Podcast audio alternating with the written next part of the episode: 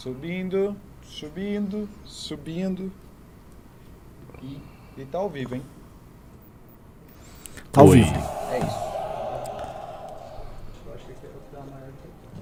Olá. Olá! Quanto tempo eu não faço news? Quanto tempo eu não faço news com o Ricardo? Tem bastante tempo. né? Tipo, muito, muito tempo. Pô, umas A, duas, três semanas. a já. dupla titular não tá jogando em campo. É como se o Vini, Vini Júnior e o Neymar não pudessem jogar na Copa. Gostei, eu gostei dessa comparação. A gente tem que começar a entrar nessa, que é o próximo trend. É, Esse meio que já foi. É. A gente vai fazer news comentando a Copa? Acho que é inevitável, com o Bisoto. né? Não, a, a, a última Copa eu acompanhei todos os jogos. Sem uma única Sei, eu também. Eu vou assistir Porque todo. eu tava doente, eu tava tipo, morrendo, era a única coisa que eu fazia, eu tava na cama. Assim, ó. Grande Copa, a Croácia. Foi maravilhoso.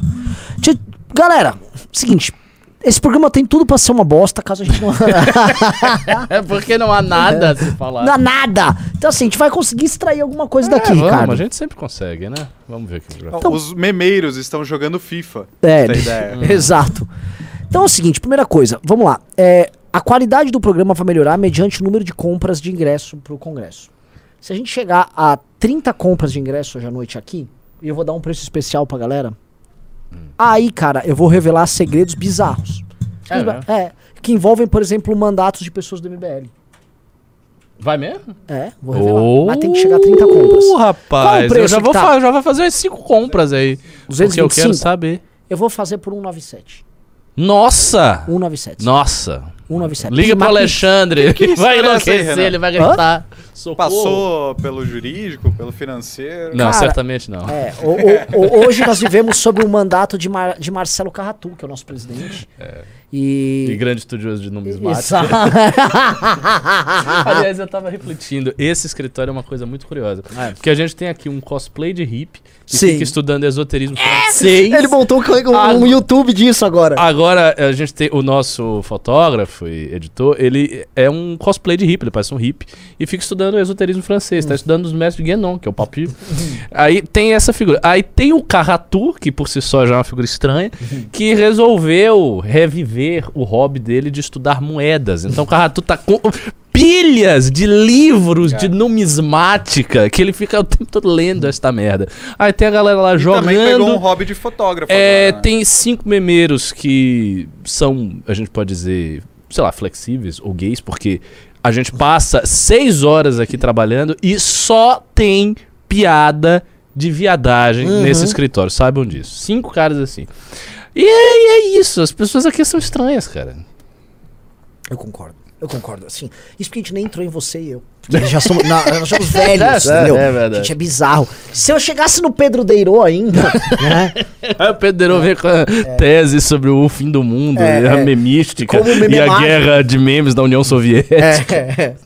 Então, assim, vamos, vamos tentar botar um pouco o pé no chão hoje. Eu acho que a gente- a primeira coisa que a gente tinha que falar, sabe o que, que é? É, Vamos a gente criar a pauta porque não tem pauta. O que eu acho que é, é fundamental, a gente fazer uma releitura das nossas previsões é, diante do Ah, quadro bom, eleitoral. Interessante. tá?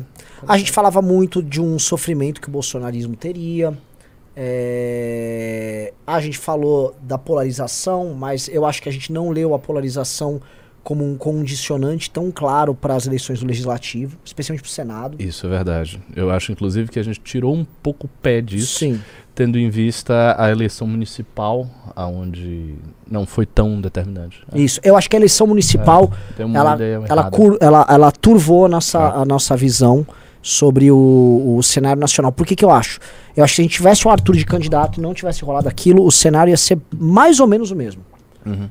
Eu acho que, é, acho que tá claro pra gente assim.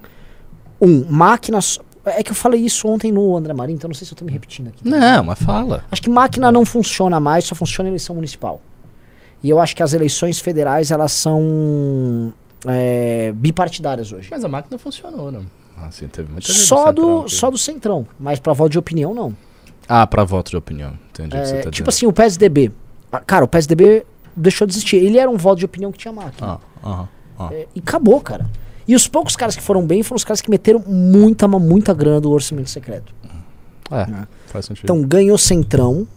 a gente tinha cravado que ia ter segundo turno. Falamos várias vezes Sim. que era bem improvável que hou- houvesse segundo turno. E o Lula na frente, a gente falou Lula na também. frente, tá? Teve também.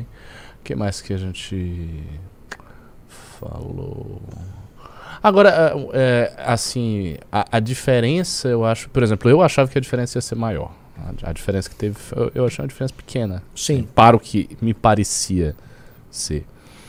É, a gente disse que o Bolsonaro não ia conseguir virar com aquelas coisas todas que ele estava dando, aquele pacote de benefícios e tal. Ahn, O que mais que a gente falou das eleições? Ah, deixa eu ver, tentar, tentar lembrando. A gente chegou a mencionar que poderia ser que o primeiro turno se tornaria uma espécie de um segundo turno antecipado. Porque o Ciro e, a- e o resto da galera não cresceu, começou a cair. Só que caiu muito na reta final. O Ciro acho que fez 3%, 3% até Bet5.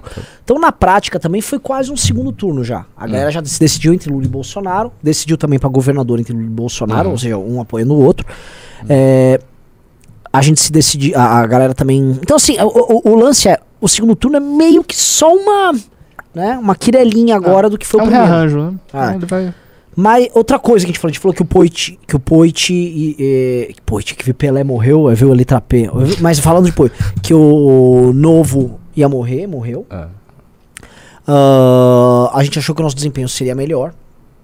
A gente. ahn, a gente preveu que cachorreiro ia bem e foi, foi bem, os cachorreiros se elegeram. Ahn, que mais? Tô tentando lembrar aqui algumas coisas, mas. ah, algumas coisas assim que eu acho que Ah, dá lembrem gente... vocês também, vocês assistem a gente sempre. Fala aí o que, que a gente falou pra ver se acertou, né? Agora eu posso ir jogando algumas coisas aqui, a gente vai, vai, Bora. vai refletindo. Por exemplo, a morte do liberalismo. Dá pra cravar que o liberalismo acabou? Porque eu vou te dar um- só um exemplo. Nesse instante, o que restou de discurso liberal está sendo assassinado com requinte de crueldade no Rio Grande do Sul. E eu queria entrar. Eu ia até gravar um vídeo sobre isso, mas não vai dar audiência, então posso tratar disso no News. É, o que, que tá rolando no Rio Grande do Sul? O que, que tá rolando? Tá rolando agora o segundo turno entre o Nix Lorenzoni, que é o candidato do Bolsonaro, e o Eduardo Leite, que é o último candidato do PSDB. Sim. Beleza. É, isso poderia não representar nada, porque as pessoas não veem o Eduardo Leite como um representante orgânico do liberalismo no Brasil. Mas assim, se a gente for olhar aquele liberalismo, que é liberalismo econômico e progressista, ele é. Ele é. E, cara, ele é um cara que realmente teve um mandato que seguiu a cartilhinha toda, privatizou pra caralho. Ele foi o, o principal governador ah, recuperando o Estado no Brasil, não foi o Zema. E lá no Rio Grande do Sul, boa parte do movimento liberal brasileiro é financiado por empresários de lá. É o cara da Taurus, é o Gerdau, é um grupo de empresários que financiou Marcel Van Hatten, inúmeras iniciativas lá. Tanto que o Fórum da Liberdade é no Rio Grande do Mas Sul. essas pessoas financiam a campanha do Leite ou do Onix? Isso que eu ia falar. Do Onix? Do Onix. É, mas eu imaginava que sim. Então, essa turma tá toda com o Onix e o Onix tá numa campanha falando quase em restatizar, falando que va- vai aumentar salário de todo mundo de servidor. Ele tá numa campanha meio é, Getúlio Vargas, assim, é como se fosse um, ou o Brizola concorrendo. Completamente, assim, policial, caudilhesca, é, serviço público, vivo Bolsonaro, sou patriota, você é gay. E os liberais de lá estão apoiando ele, inclusive o Partido Novo. Imagina. E, cara, pra mim, isso é muito. Né, igual teve aquele debate do Elia Jabor lá que, que pegou a coisa. Ele, esse, isso aqui é tipo. Os empresários que financiaram essa coisa toda, eles mesmos já tira- tiraram. O lance deles é Bolsonaro mesmo. É Bolsonaro, Bolsonaro e foda-se. Que é uma coisa, se a gente lembrar, que aconteceu na ditadura militar. Você tinha o Geisel lá administrando, você não tinha nenhuma agenda liberal. E os empresários ficaram com o, com o governo, com, com o regime militar, pelo menos até o começo dos Sim, anos 80. Sim, sim. E esses caras estão nessa linha. Eles pegaram, pisaram no acelerador e o Leite, né? Que o Leite tá tentando se defender, eu tô vendo no Twitter, né? Eu fi- fiz reformas, né? Eu fiz reformas e privatizei. Eu sou um liberal de verdade, né? E o Onyx tá falando, você é gay, tá ligado? Falou assim, comigo vocês vão ter uma primeira dama de verdade. Sério, o Onyx mandou essa. Nossa. E dane-se, o Onyx é o favorito pra ganhar. Uhum. Então, o, o, é- essa é uma leitura que dá pra gente entrar. Acabou o liberalismo brasileiro? Vamos lá, eu vou pegar esse caso aí porque eu acho que é um caso um pouco diferente do, do resto. Porque o que parece existir, eu não sei os detalhes, é um alinhamento em termos de. Como é que eu vou dizer? De. de eh, como se fosse uma autoafirmação ideológica. Por quê? O, o Leite, ele pode ter privatizado tudo, pode ter feito todas as reformas do mundo, ele pode ter feito o que for, e o governo dele pode ser taxado e delimitado como governo liberal. No entanto, ele é uma figura da política normal. Ele não é um cara que tem uma identificação ideológica. Não é um cara que tem um vínculo ideológico, não é um cara que apareceu na direita. Não, o Leite é um político como qualquer outro, como o Aécio, como, Sim. enfim, o Geraldo Alckmin, sabe? Então ele pertence a essa corrente de forma que ele não tem nenhuma identificação com a direita que surge, seja ela liberal ou conservadora. Não tem. Perfeito. O Onyx não. O Onyx é uma pessoa que tem essa identificação. Ele já tinha essa identificação, inclusive antes do Bolsonaro. O Onyx é um cara antigo nesse negócio de nova direita. Tá, óbvio. Tinha, eu, eu lembro, assim, da época que eu era jovem. Tinha um- o Onyx, era aquele Percival Pugina. Nossa. lá do- você lembra disso, É, né? é. Isso é um old Nossa, school, nossa. Isso é Era- bem old school. É, é, o- o- era o Onyx, o Percival, o Percival Pugina. Tinha mais gente. Tinha um. É. Puta, tô esquecendo agora. O cara que virou senador, que ele já era um cara identificado com a direita. Que ele ficou famoso de novo na pandemia. Que Era um deputado que virou senador, esqueci o nome agora, gaúcho. É, É, pois é, ti- tinha umas figuras assim que esses caras tinham um vínculo nesta época com a direita que estava em formação. Então eu acho que aconteceu o seguinte: esses vínculos eles de alguma maneira foram mantidos. O cara é visto, o Onyx é visto como um candidato de direita, ao passo que o Eduardo Leite O não é. Isso, exatamente. Esse também é. é. Pois é, então esses caras são vistos como candidatos de direita. E aí não importa muito, nunca, aliás, nunca importa muito, na prática, o que o cara vai fazer em termos administrativos. E eu acho que aí vem a, a questão que você levantou. Como a, a direita se interessa por discurso, por, sabe, palavras, por, por vínculos, por coisas simbólicas, não importa muito o que o cara está fazendo. O Bolsonaro ele pode ser tranquilamente apoiado por libertários, ao passo que um cara privatista, que tenha privatizado um monte de coisa, reduzido a máquina do Estado, diminuído o imposto, mais um político tradicional, pode ser odiado por libertários. Se você fosse interpretar a coisa ao pé da letra, seria mais coerente que o libertário detestasse um político que nada fez em termos de privatização e apoiasse o outro, ou se aproximasse do outro, que ele poderia enxergar, não, esse cara está reduzindo o Estado, está enfraquecendo a máquina do Estado, então eu vou no caso dele. Mas isso não interessa, porque ele não tem identificação ideológica. Então, a questão do Leite é essa, ele não formou identificação ideológica com estas pessoas. Então, todo o empresariado que estava no Fórum da Liberdade vai apoiar o Onyx, os institutos que porventura existam lá, liberais, vão apoiar o Onyx, toda essa galera vai estar junto. Então, eu, eu acho que tem muito a ver com isso. E também tem a segunda coisa, né, que é a questão do interesse. É, entendendo que esses caras também operam por interesse, é uma mesma turma. A turma é próxima. Eles não seriam a turma do leite. O leite tem outras, outras forças aí a ter que lidar. Então eu acho, eu acho que esse é o ponto que está no Rio Grande do Sul. Agora, sobre discurso em termos mais gerais, é, o que ocorre com o liberalismo? O liberalismo, de alguma maneira, ele vai ser sequestrado pelo Lula. É, bem. É, ele vai ser sequestrado E acho que vai ser muito sequestrado. Muito, porque a tendência é o Lula fazer um governo de início em que ele vai derrubar as reformas do Temer, eu acho que isso ele vai fazer, mas ele vai manter uma ortodoxia, ele está se cercando de figuras muito mainstream, ele está fazendo esse aceno o tempo todo, está com o Geraldo Alckmin e tal, que é uma coisa também um pouco diferente do Lula do início lá da, da pré-campanha, que parecia um Lula mais combativo, mais de esquerda, a gente chegou até a mencionar, ele estava com essa camuflagem, mas ele foi abandonando e, e ampliando, ampliando, ampliando cada vez mais ah, o, o seu rol de alianças, de forma que eu acho que, o- pelo menos o início do governo dele, vai ser um governo muito assim, de transição, muito a lá PSDB, e o que deve acontecer é que os liberais que não são desta turma, Mises, né, Instituto Liberal, o pessoal que não é disso aí, vai enxergar no Lula um cara ok. Ele vai botar uns economistas ortodoxos lá, tocar algumas coisas, se ele fizer isso, ele vai enxergar ok. E esta turma não tem representante liberal de fato. Então essa turma vai se associar a qualquer direitista genérico, mesmo que ele seja nacionalista, bolsonarista, aumente o Estado, diminui o Estado. Então é, é isso que vai acontecer. E a posição que o liberalismo fica é uma posição muito delicada. É uma posição de assim, fraqueza em termos de discurso. Porque você não tem um representante.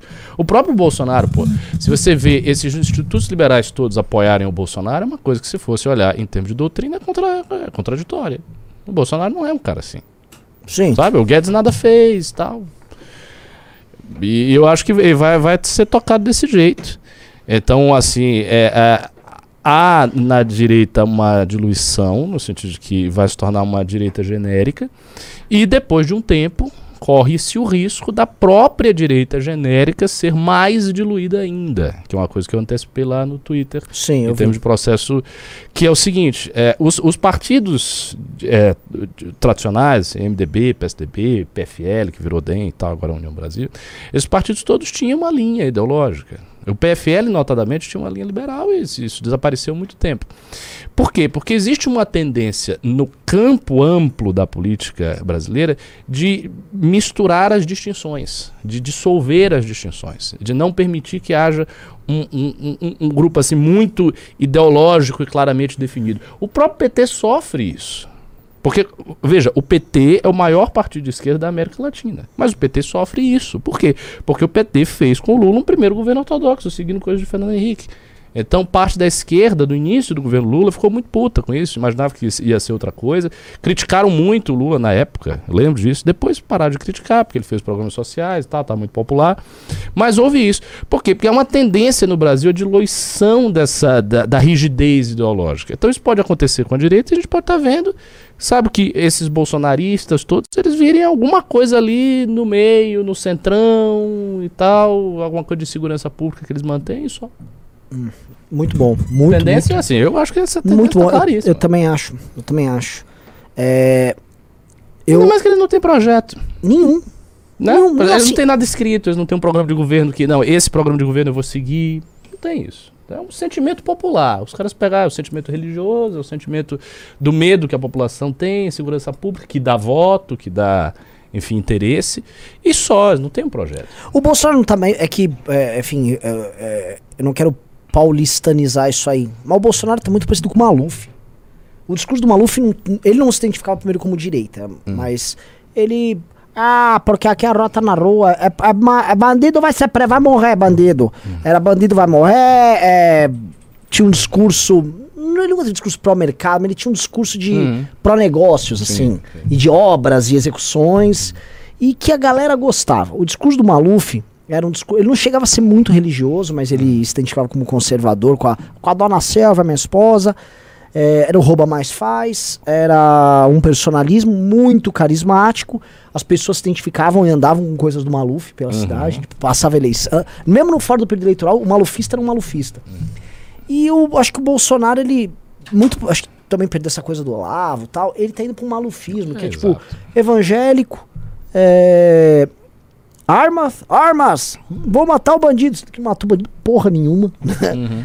E ficou, acho que, num sentimento difuso. Mas o PT também tá meio que num sentimento difuso É, o- é o, é o que eu estou dizendo. É, assim, a- o, o próprio PT sofre com isso. Porque essa tendência de dissolver os limites ideológicos, dissolver a rigidez, é uma tendência que o sistema brasileiro tem. A política brasileira tem essa tendência. É muito, por exemplo, é muito raro na política brasileira. Isso é até uma coisa boa, certo aspecto. Que você tem o surgimento de movimentos e grupos verdadeiramente radicais. Um grupo assim, muito intolerante mesmo, que até na, na, na discussão parlamentar não senta com o outro. Isso não é do Brasil. É o que conta. Todo mundo fala com todo mundo. O petista conversa com todo mundo. As pessoas ali se conversam, não tem grandes ódios. Né? Tipo, você vai no parlamento do Irã, que tem um, um cara que odeia o outro e tal, se, e se, se deixar muito juntos, os caras se matam. Não, não tem isso. Então, o sistema brasileiro e a cultura brasileira faz com que essas diferenças sejam diluídas, sejam dissolvidas, as pessoas se aproximem. Eu acho que o Bolsonaro ainda tem um forte componente ideológico no sentido de que ele é identificado claramente como de direita, ele é identificado claramente como portador do estandarte antipetista. As pessoas que odeiam o PT falam em termos que são muito carregados de paixão ideológica. Então, o PT vai trazer, ah, o Brasil é uma Venezuela, eu não quero Cuba, comunismo, bandeira vermelha. Isso ainda está ainda tá em voga. Você vai. A gente foi na última manifestação do Bolsonaro para fazer lá um ato, né? Que, que o Beraldo fez, e dava isso nos slogans. Eu não quero porque eu não quero comunismo, o comunismo está chegando, temos que nos livrar do comunismo. Tem toda essa coisa, o comunismo, o PT, o vermelho, as esquerdas, isso ainda está muito carregado no Bolsonaro. Mas aí tem um detalhe. Quando o Lula voltar, as pessoas bolsonaristas estão especulando um governo comunista. Esse é o erro deles. É o erro de leitura. Mas eles acreditam nisso. Quem é, quem é muito bolsonarista acha que o Lula vai chegar e o Brasil vai virar uma Venezuela. e que ele vai perseguir as pessoas religiosas e que ele vai fechar igrejas e que, que ele vai fazer uma série de absurdos e tal e vai radicalizar, mas ele não vai fazer isso. O que é que eu prevejo? O que, que eu acho que vai acontecer? Ele vai chegar, ele não vai fazer isso. De início, os caras vão ficar aqui tentando esquentar esse negócio do Lula, o bicho papão comunista, criatura perigosa. Isso pode perdurar, sei lá, um ano, dois anos. Mas a tendência é que esse discurso enfraqueça na medida em que ele não corresponde à realidade. As pessoas vão ver que o Lula não está fazendo isso. E elas vão percebendo, mas não, cadê o comunismo? Cadê Che Guevara? Sabe? Não tá, não tá rolando esse negócio. Cadê a igreja fechada? Cadê a igreja fechada? coisa, não se fechou esquece nenhuma. Que o- os mesmos líderes evangélicos mainstream que estão apoiando o Bolsonaro apoiavam o Lula antes. Exato, porque. E tem, É só o Lula cooptar. E tem uma coisa, o antipetismo, isso é uma coisa também muito essencial. O antipetismo mais antigo, e eu, eu senti isso aqui em São Paulo, que é provavelmente o antipetismo do seu pai e o seu, tá? Sim. Era um antipetismo muito identificado assim. A gente não gosta do Lula por quê? Porque o Lula é ladrão, porque de fato o Lula é mais esquerda e eu não gosto. Era uma coisa muito de identificação com o Fernando Henrique, de identificação com uma direita possível, de, de identificação com o empresário de São Paulo que trabalha e fica um monte de fiscal em cima e tal. Sim. Ou seja, é um antipetismo com uma carga ideológica diferente, bem mais suave e que se reporta muito menos à ideia de um terror comunista. As pessoas não ficavam aterrorizados com o comunismo Sim. em 2013 quando rolou o mensalão.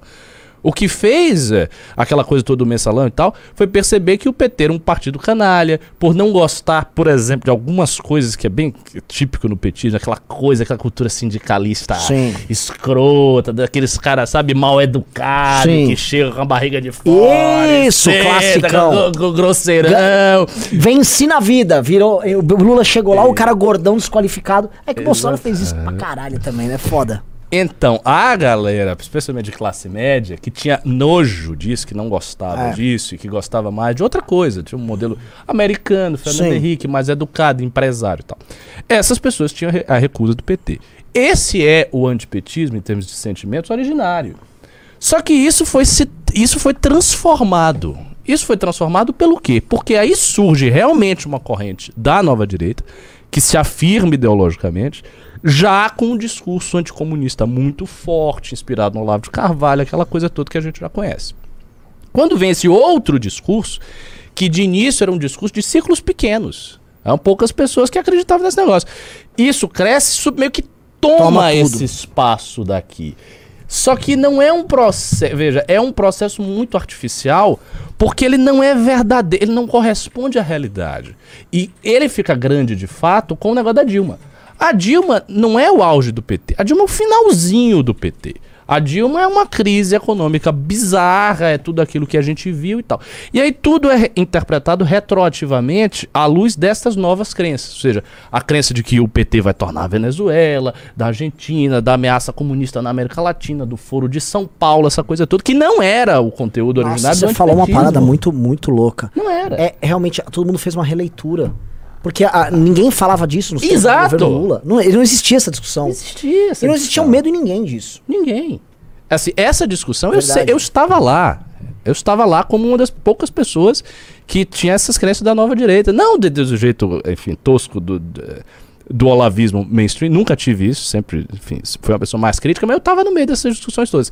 Então, essa coisa que tinha era um negócio pequenininho, de círculos de outsiders, que não tinham a menor noção de tomada de poder, nem o menor horizonte, e que e nós achávamos, tanto os antipetistas quanto os todos alienados. Porque não eram. Não, os caras não estão entendendo o que está rolando, eles não conhecem a essência do PT e tal. Então, era, era essa a crença prevalente. É quando isso explode, todo mundo começa a reler o passado. E aí vem, ah, como diz. Com o retorno do PT, se isso acontecer, nós vamos ter pelo menos quatro anos, se o PT voltar, ou oito, de uma outra parada. Porque isso não vai ocorrer. Então eu acho que pode.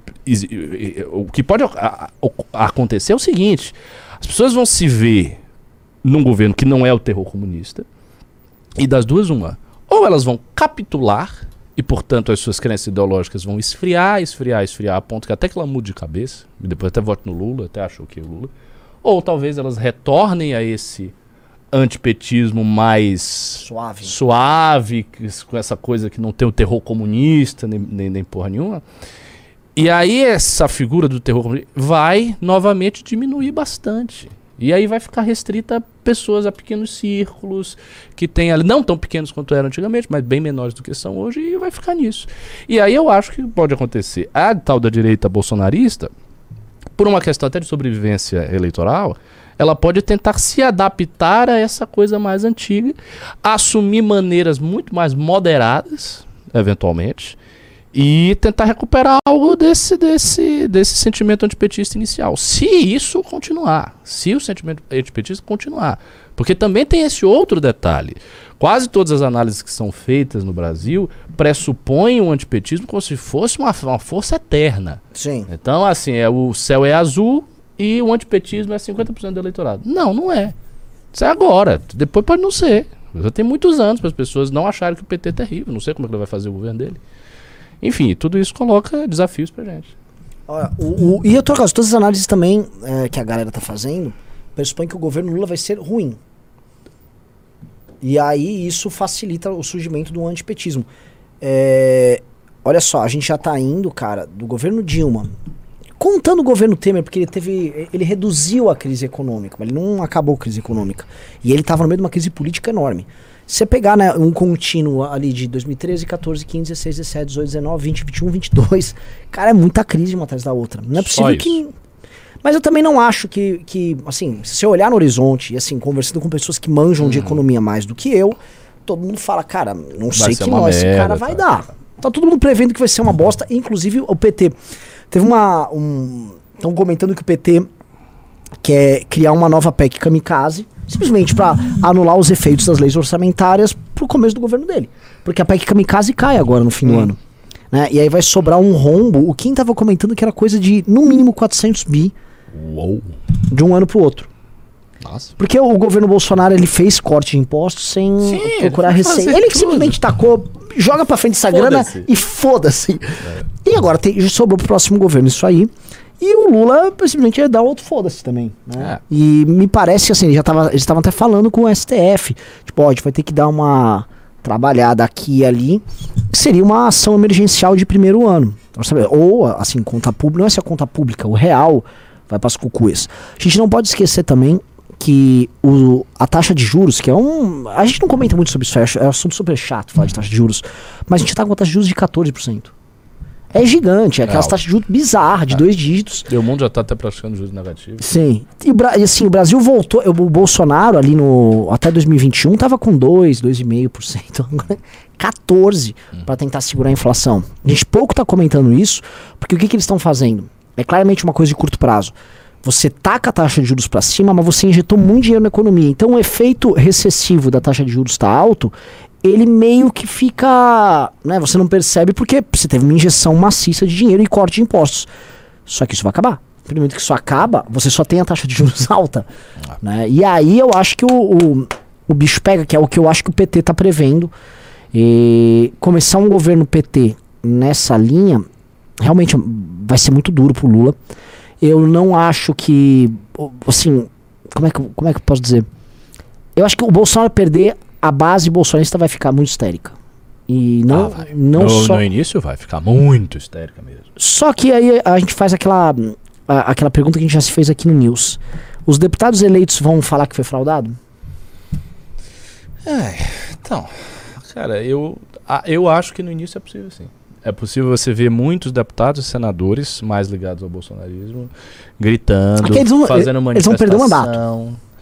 Mas perde o mandato de imediato. Perde. O Francisquini, o Francisquini, ele questionou, ele, ele falou, ele, ele publicou um vídeo falando que a urna poderia estar errada em 2018 e ele perdeu o mandato dele. Então eles podem não fazer isso, não dizer exatamente que foi fraudado, mas sei lá. Assim, eu, por exemplo, uma coisa que eu acho que o Bolsonaro vai fazer, ele pode chamar manifestações. Ele pode dizer que houve uma manipulação e não definir, não dizer exatamente o que foi fraudado. Tem, tem muitas coisas que as pessoas podem falar isso. Mas assim, os caras vão ficar histéricos, toda a base vai ficar histérica, os deputados, senadores vão ficar histéricos e vão produzir histeria, justamente porque o Lula parece a muitos milhões de pessoas um bicho papão. Então, essa imagem do Lula bicho-papão, ela tem que ser reforçada, ela vai ser reforçada. E é bom que seja. Vamos falar aqui também temos, né? A gente não pode ser só analista, a gente tem que ser a- agente político. É bom que seja um pouco reforçado também, entendeu? Pra manter quentura, porque você, para você ter mobilização, as pessoas têm que estar quentes, elas não podem ficar frias. Então, um- uma coisa, uma virtude de todo esse discurso, que embora não corresponda bem à realidade, é que ele deixa as pessoas quentes. E ele faz com que as pessoas se mobilizem, porque elas têm energia.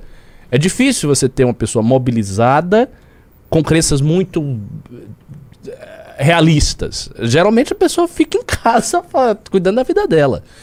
Então eu acho que de início vai acontecer isso, vai ficar todo mundo histérico, o Bolsonaro pode chamar manifestação, vai ter agonia, os deputados vão embarcar, os senadores vão embarcar. Só que isso tem prazo, que é o governo seguir. E aí você tem duas opções, basicamente. É um governo razoável ou um governo que é uma merda. Se o governo for uma merda, a estratégia toda do Bolsonaro de fazer tudo que ele está fazendo, benefício, aumentar juros, meter dinheiro, corte, reduzir impostos, terá se revelado brilhante. Não para o Brasil, mas para ele. Olha só, comigo eu tava recuperando. Foi atrás de exatamente vagabundo, impressionante. Mas é óbvio que ele vai dizer isto. É. Ele vai dizer, olha, comigo estava se recuperando. Por quê? E é, assim, ele tem a narrativa pronta, que é a narrativa que ele está dando nas propagandas. Ele vai dizer, havia uma pandemia, houve o tal do fica em casa, os caras impediram a economia de ficar boa. Eu peguei esta bucha, nós fomos levando, realmente não cresceu tanto quanto a gente esperava, mas aconteceu a pandemia, a guerra da Ucrânia, que também mete a guerra da Ucrânia lá, ou seja, fatores externos que não tem a ver com a responsabilidade dele. No final estava recuperando, Tava quase lá. tava quase lá, e aí veio Lula e derrubou. E derrubou porque é mal. E aí, cara, o PT vai dizer o, o quê? Porque aí fica ruim o discurso do PT. O PT vai dizer, ah, não, mas o Bolsonaro deixou uma bomba. Uai, mas vocês não iam resolver? É, Ele vai dizer, ele vai dizer, não, deixou uma bomba e aí a gente não conseguiu resolver. Isso, isso não é um discurso, isso é um discurso fracassado. Então o discurso do Bolsonaro é bom. Se o governo PT for uma merda, o discurso bolsonarista vai ficar muito forte. Ele vai dizer exatamente isso. Estava recuperando, nós estávamos conseguindo fazer tudo. Aí veio esse animal aí do, do PT e jogou o Brasil no buraco. E o Brasil vai virar a Venezuela. Já tá virando a Argentina. Daqui a pouco é a Venezuela. E todo mundo vai acreditar. O. Deixa eu pedir um negócio, galera. Tá muito bom o programa. Estamos com 2.900 Tá, tá pessoas, legal, mais Adriano. 1.100 likes. Dedo no like pra eu passar de 3 mil pessoas. Esse programa merece ter mais de 3 mil pessoas assistindo. Merece mesmo. Então, dedo no like. Trrr, metralhem de like aí. Metralhem de like. Já, ó, já foi pra 1.400, mas mais. Vamos, vamos pra 3 mil la- likes aí. Dedo no like. Vamos que vamos, tá? E vamos continuar aqui. Eu acho que. O, o Ciro Gomes fez a seguinte previsão lá no André Marinho.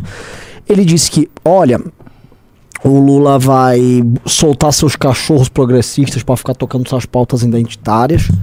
E enquanto isso, ele vai chamar o baronato financeiro brasileiro e vai tocar as coisas junto com eles. Eu tendo a achar que ele fará isso e fará algumas concessões é, econômicas pra turma da base dele. Eu acho também. Acho que ele vai fazer isso. Mas Eu a- acho que ele vai fazer concessões até em termos de pautas identitárias, sabia? Ele tá fazendo gestos agora. pros evangélicos. Porra, tá, lógico. Mas Isso é um, um debate, inclusive, da esquerda. Eu agora eu estou começando a acompanhar os debates internos da esquerda, porque eu quero saber tudo que vocês estão falando.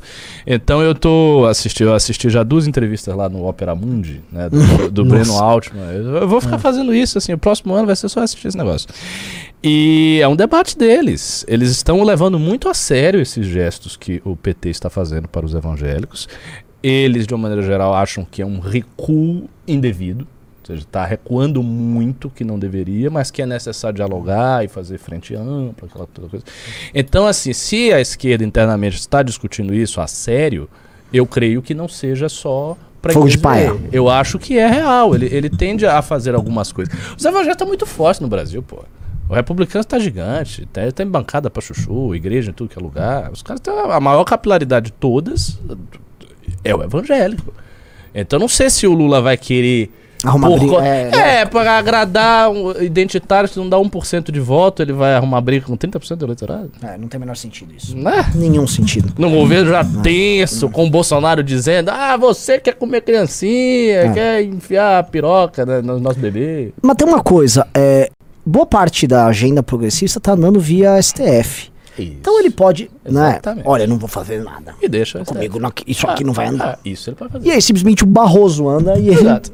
Né? Ah, andou, né? É. É a vida. É. E aí ele pode falar, ó, eu agora assim não vou poder, eu... aí é com o Congresso, aí é com vocês. E isso é uma solução que eu acho que. Eu vi você comentando. Você comentou isso no Twitter, né? Não sei se foi você, desse negócio do STF. Chegou a falar? Sim, eu já falei em vídeo isso. Então, que é eu- óbvio que o STF, assim, é, é muito. Eu falei, inclusive, na live de hoje, no, no vídeo no canal do YouTube de hoje. É muito óbvio que Suprema Corte anda. O Barroso deu um despacho. Eu fui ver o despacho dele daquele Renato Freitas, aquele vereador de Curitiba. Ele cita o Silvio Almeida. Ele cita a tese do Silvio Almeida como fonte do direito pra, É, é dar um despacho. né? Ah, porra, Progressistaço. E é curioso, né? Porque ele é um progressista, era pró-Lava Jato, se tô É. vendo, tá? Pois é, eu acho que o Lula pode fazer isso. Ele se abstém, não se mete nessas pautas, não faz a base dele ficar ensandecido em torno disso e deixa a coisa correr na Suprema Corte, alegando que, ao contrário do Bolsonaro, ele vai respeitar a autonomia dos poderes. E aí ele vai deixar ao bolsonarismo ficar comprando briga com o STF. Como tem um monte de deputado e senador eleito, também comprar briga com o STF é complicado, aí o Bolsonaro vai ficar numa situação difícil. Porque ele vai lá, ah, eu quero briga com o STF, mas todo mundo vai estar com medo do STF, porque pessoas têm medo do STF. Então como é que vai ser essa briga? E aí o Lula deixa. E aí ele não, ele não será visto para as pessoas comuns como um cara que está levando a bandeira. Quem está levando a bandeira é o STF, não é o presidente. Isso pode ser uma boa solução para ele. eu acho é a solução possível. E aí os movimentos identitários e tal. pressionam o STF, pressionam, e é aí a lógico. coisa com o A STF, ele imprensa, fica é fora e é isso aí. É, outra coisa, alinhamento internacional. Um governo Lula. é, a gente já falou várias vezes, mas eu tendo a, a realmente achar que vai ter isso. O governo Lula vai bater na porta da China. Não tem mais quem Ah, bater lógico. porta. Lógico. Com certeza. Não, eu acho que vai ser retomada uma política que o Lula fez com o BRICS e ele vai voltar a isso. Vai voltar a isso. Ele vai se realinhar do, jeito, do mesmo jeito. Ele fez essa política externa, eu acho que ele vai voltar à política externa que ele fez antes. E outra coisa, acho que pra manter. Isso é bem o estilo dele. O Lula, tão logo ele ganha, ele vai fazer uma turnê internacional. É, olha só. Pacificadora. é, o Brasil voltou a ser respeitado. E aí Vai, vai. vai conversar com o Putin pra parar a guerra da Ucrânia. e, nossa, clássico. É. Aí o Macron recebe ele, aí o cara novo da Alemanha que é de esquerda recebe ele, a Espanha recebe ele, o Biden recebe, todo mundo vai tratar ele como se fosse o o no, ah, o Brasil agora agora eu cuido da Amazônia, agora todo mundo vai falar que a Amazônia tá cuidada. Exatamente. Exa- Eu também acho que ele vai fazer isso. Vai ser recuperando a respeitabilidade que o Brasil tem no, no exterior. Isso. E vai vir com essa coisa dele ser pacificador. Ele sempre teve. É, é, acho que ele vai nessa linha mesmo. E ele adora um confete, então pra ele é para ele assim, é, ele gosta e assim, ele tá muito cansado. Uma coisa que também dá pra ver na campanha, o Lula não tá com O gás. Não Ah. tá com gás. Então acho que algumas viagens internacionais que vão ser bem. Sabe? Voar de Aerolula de novo. Pousa, vai não sei o que, vai aqui, vai ali. Acho que isso ele sustentar. Agora, a guerra aqui, a guerra política, formar governo, eu acho uma coisa complicada. Ainda mais se ele não entregar. Eu acho que se o, É se o Lula não entregar e começar a ter manifestação no primeiro ano de governo, eu perde. acho uma situação de merda. E vou te falar, a, a questão é se essas manifestações elas ah, forem na linha do que você falou, manifestações contra o comunismo, mesmo sem ele entregar comunismo. Ele só está entregando crise econômica. E os caras estão lá, comunismo e volta a Bolsonaro. Conhecendo o bolsonarismo, é óbvio que vai ser uma manifestação de volta a Bolsonaro. Lógico. Lógico. Vai ser uma manifestação de culto a Bolsonaro com esse tema mesmo. É. E aí, eu não sei exatamente como é que vai, vai funcionar isso. Se isso tem um efeito positivo eh, enquanto oposição, ou se mata qualquer oposição à direita e deixa sempre o. Ó, o Bolsonaro tá aqui guardando o espaço dele. O Bolsonaro tá. Que é o que, se eu fosse ele, eu faria. Eu acho que a, a prioridade do Bolsonaro vai ser manter a posição dele como chefe da direita. Porque ele adquiriu essa posição, ele consolidou essa posição quando ele se tornou presidente e ele não vai querer perdê-la. Até porque essa posição é a única coisa que ele tem. É, é sempre bom lembrar: o Bolsonaro, fora a aura ideológica que atrai milhões e milhões, dezenas de milhões de eleitores para ele, ele não tem nada. Ele. Ah, ele fez uns. Ah, rachadinha, não sei o que, mas ele é um cara rico. Ele não tem, não é dono de um partido, ele não é um cacique de partido nenhum. Ele tá num partido que os caciques são outros, não é ele. Então, o que ele tem é uma poderosa aura ideológica que faz com que as pessoas tenham que beijar a mão dele para ter o voto da direita. Ele não pode perder isso. Se ele perde isso, não tem nada. Então, assim, a, a prioridade é eu sair do governo, o que eu vou fazer? Eu tenho que manter isso. Então, ele tem que manter isso. E para manter isso, nada melhor, dado que nós inauguramos o modelo de manifestações no domingo com verde e amarelo, do que continuar fazendo manifestações no domingo com verde e amarelo. Então, acho que entra o Lula, ele vai em algum momento chamar uma manifestação. Não sei se de cara, assim, talvez ele aguarde ter algum fato para ele poder. Mas e se ele não, assim, entendendo essa lógica, ele já vai convocar manifestação agora em novembro. Pode ser, dizendo que houve uma marmelada. É. E ó, temos que proteger nosso país do comunismo agora. Conto com vocês. Nós fomos a maioria. Nós botamos milhões na rua. Ele não! Sabe? Tá imitando engraçado. É, é, ele vai tentar. Eu acho que é, é inevitável ele tentar. É, ele pode isso. fazer uma agenda de manifestação. Pra fazer uma, depois mais outra depois. Pra fazer três, É. quatro por ano. Agora, uma coisa assim, que eu vou discordar em parte de você. Ele não tem nada. Ele tem alguma coisa. Ele tem o Senado. Realmente, esses 20 Mas não é senadores. Puta, Damares.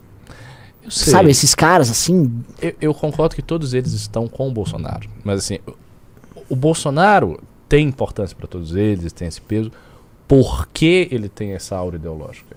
Se ele fosse se o Bolsonaro fosse esvaziado da sua popularidade, nenhum desses senadores nem apertaria a mão dele. Não, mas deixa eu, deixa eu mudar o, ponto. Assim, ó. Você acha que. ah, assim, ó, todo mundo viu o que aconteceu com a Joyce, todo mundo viu o que aconteceu com o Frota e com, esse- com essas figuras. É, se, se uma Damares ou um astronauta, vamos lembrar que o astronauta nunca foi, Nunca foi de nada. O Borão nem gosta do Bolsonaro. Sim, é verdade. O Mourão que É, está no lugar do Bolsonaro. É, exato. E- esses caras, pra mim, o- o- eles viram o que aconteceu com a Joyce, então eles viram que não dá pra vou dar um, vou surfar, vou voar sozinho. É. É, ao mesmo tempo, eles têm oito anos, né, no cenário. É. Então, o que eu penso muito desses caras, eles vão ficar medindo se o Bolsonaro é ainda, vamos dizer, o sangue que corre na veia deles. Exato. Se não for tanto, Eles vão se afastando Todo- aos poucos. todo, porque todo mundo sabe que, a não ser que você seja tipo uma pessoa muito Bolsonaro, um membro da família Bolsonaro, todo mundo sonha em ter a fama que tem, sem precisar depender do Bolsonaro. Lógico. Eles Até mesmo. porque ele é um filho da puta. Porque ainda Exato. tem esse detalhe da liderança do Bolsonaro. Ele não é um líder que inspira amor às pessoas. Ninguém gosta do Bolsonaro no fundo. É. As pessoas estão reféns dele, né?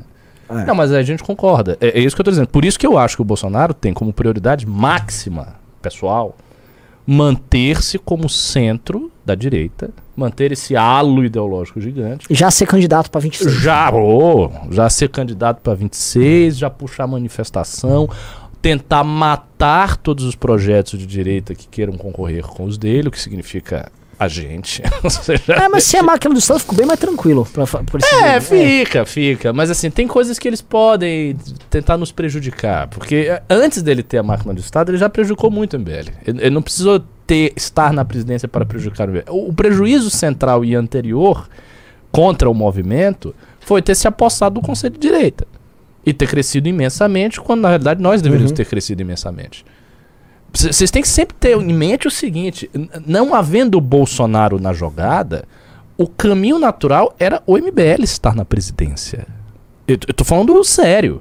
Por quê? Porque nós fomos o movimento mais articulado, mais inteligente e que fez mais pelo fato originário de toda a gigantesca expansão da direita, que foram as manifestações de 2015 e 2016. Então a lógica daquilo ali era o MBL crescer imensamente, todos aqueles coordenadores eh, serem eleitos, inclusive muitos dos quais foram, Foram. eleitos, mas migraram para o Bolsonaro, porque surge o Bolsonaro tomando tudo. E o que? A gente ter o presidente, a gente ter o- a capilaridade nos estados que nós tínhamos, né? manter isso e basicamente fazer no presidente em 2018. Isso era o caminho natural. Mas aconteceu algo no meio. Sim. Tinha uma pedra no caminho. Havia uma pedra no caminho. A pedra no caminho chamava-se Jair Bolsonaro. Sim. E E também que gente ele nem tentou botar nada no lugar. Não, Não, não tinha como não botar. tentou. É. Aí ele surge e É. aí ele toma isso. Então, o prejuízo original contra o MBL, assim, primordial, foi ele ter tomado isso. Ele- Quando ele toma isso, ele fica no lugar. Então, ele ocupa um espaço, ele tá lá ocupando. Imagine que o espaço da direita todo é esse aqui. Ele ocupa 95%. Ele tá lá. E ele não pode sair, porque se ele sair, ele perde tudo que ele tem. Que são, esses, por exemplo, esses senadores, o beijamão, as pessoas abrindo todas as portas para ele. Ele não pode perder este poder, que é o que faz ele ter voto, que é o que faz ele eleger a família dele toda e por aí vai. Então ele tem que manter isso. Para ele manter isso, ele precisa tentar matar qualquer projeto de direita. Ele não vai estar mais na presidência. A gente está especulando neste cenário. Então ele não vai poder usar as ferramentas do Estado para fazer isso. Então não vai ter né, justiceiro do MP te perseguindo. Sim. Pelo menos a parte do Bolsonaro. Tem que ver se o Tarcísio tenta, né? Que o MP São É, Paulo é Tarcísio. isso, é, isso é Mas eu tô verdade. sentindo outra coisa ali. Mas eu, Tarcísio, eu acho que ele vai querer um negócio tranquilo. Também acho. Tarcísio vai é, to querer tocar aqui, substituir o PSDB, vai governar com, com os secretários do PSDB. Já tô com notícia Pegar a disso, base inclusive. dele, ele tá simplesmente pegando a base do PSDB, pegando pra ele. E Pra virar Se- um espelho de Alckmin. isso. E se ele puder fazer isso sem ter encheção de saco da família Melhor. Bolsonaro, melhor. Menos encheção. Assim, o Tarcísio é um cara que acho que não vai querer encheção de saco pra ele. né? Faz sentido. Enfim, aí o Bolsonaro não vai ter isso. Mas ele tem uma, ele tem uma arma, que é o seguinte. Lula no poder tem que haver oposição. E a oposição vocal e eloquente será a oposição da direita. Nós temos representante para isso. Nós temos os nossos aqui, né? Foi um, talvez mais gente, e temos o Kim. Só que por mais brilhante e técnico que seja o Kim, o Kim é uma pessoa. né? E eles têm um monte de gente. E mais do que isso, eles vão ter a- o protagonismo natural nas ações contra o PT. Então, todas as campanhas contra o PT, todas as coisas que o PT fizer e envolver em valores que conflitam com a nossa visão de mundo, também conflitam com a visão de mundo do bolsonarismo.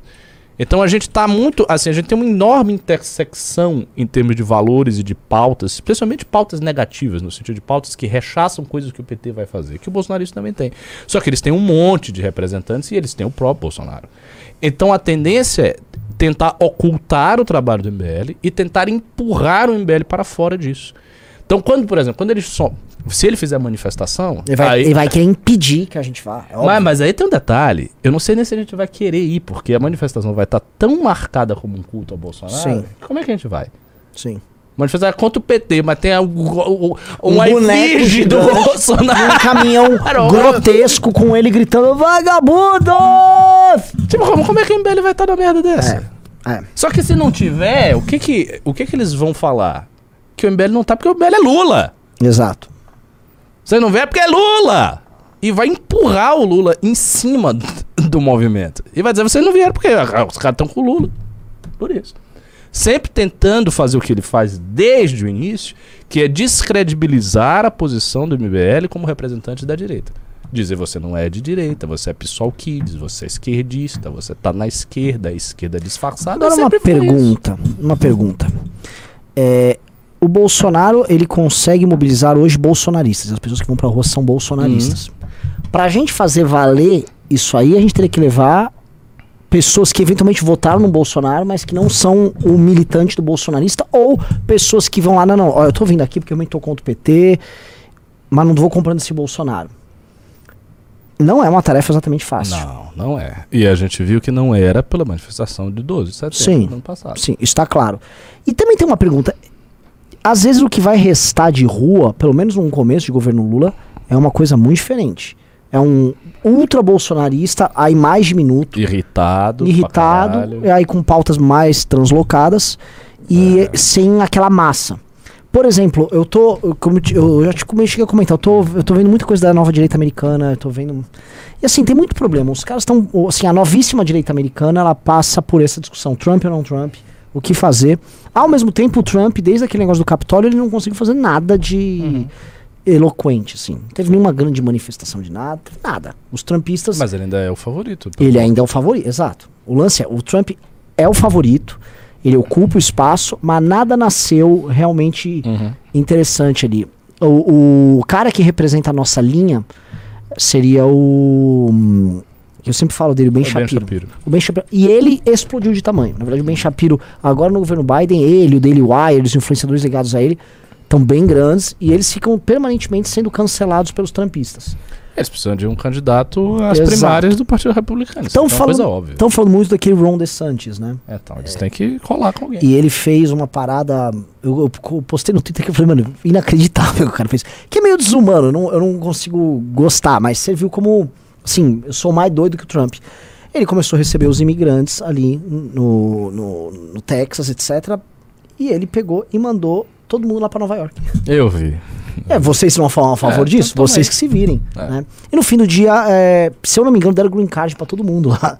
Então aí os próprios republicanos estão, tá, legal, boa trollada, mas.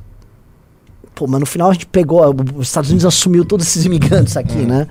É, e, cara, é, é, tem o. go- Pera, desculpa, o DeSantis da Flórida. Eu tô, tô esquecendo. Ô, Couto, checa aí.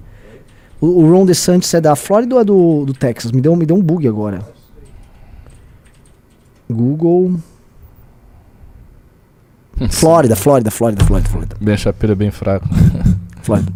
O, eu não acho o Ben Shapiro fraco. não, acho tem, tem Shapiro- uma pessoa aqui comentando. o, Eu acho que o Ben Shapiro lembra muito o Kim. Tipo de eu, a- argumentação. é o, Ah, o Ben Shapiro é um Kim. E, é o Olavo Kim- dizia isso, só que em termos pejorativos. Porque ele não Ah, gostava do Ben Shapiro. e o, o Ben Shapiro, ele vai na pauta woke pra caralho. Ele vai na pauta woke sem, sem dó. E ele cresceu agora nos últimos anos indo nisso. E ele acertou em fazer oposição ao Biden indo nessa agenda. Uhum. Então eu acho que tá muito claro o recado pra gente nisso. Sim. Que é, é por esse caminho. Só que aí tem uma outra coisa, antes da gente. Que agora a gente dá pra começar as perguntas, mas acho que eu ia te jogar esse, esse outro problema. Beleza, existe uma discussão sobre cultura woke nos Estados Unidos, mas aqui, como o Nicolas e o Janone estão provando, o buraco é muito mais embaixo. A coisa aqui é muito mais escatológica, né?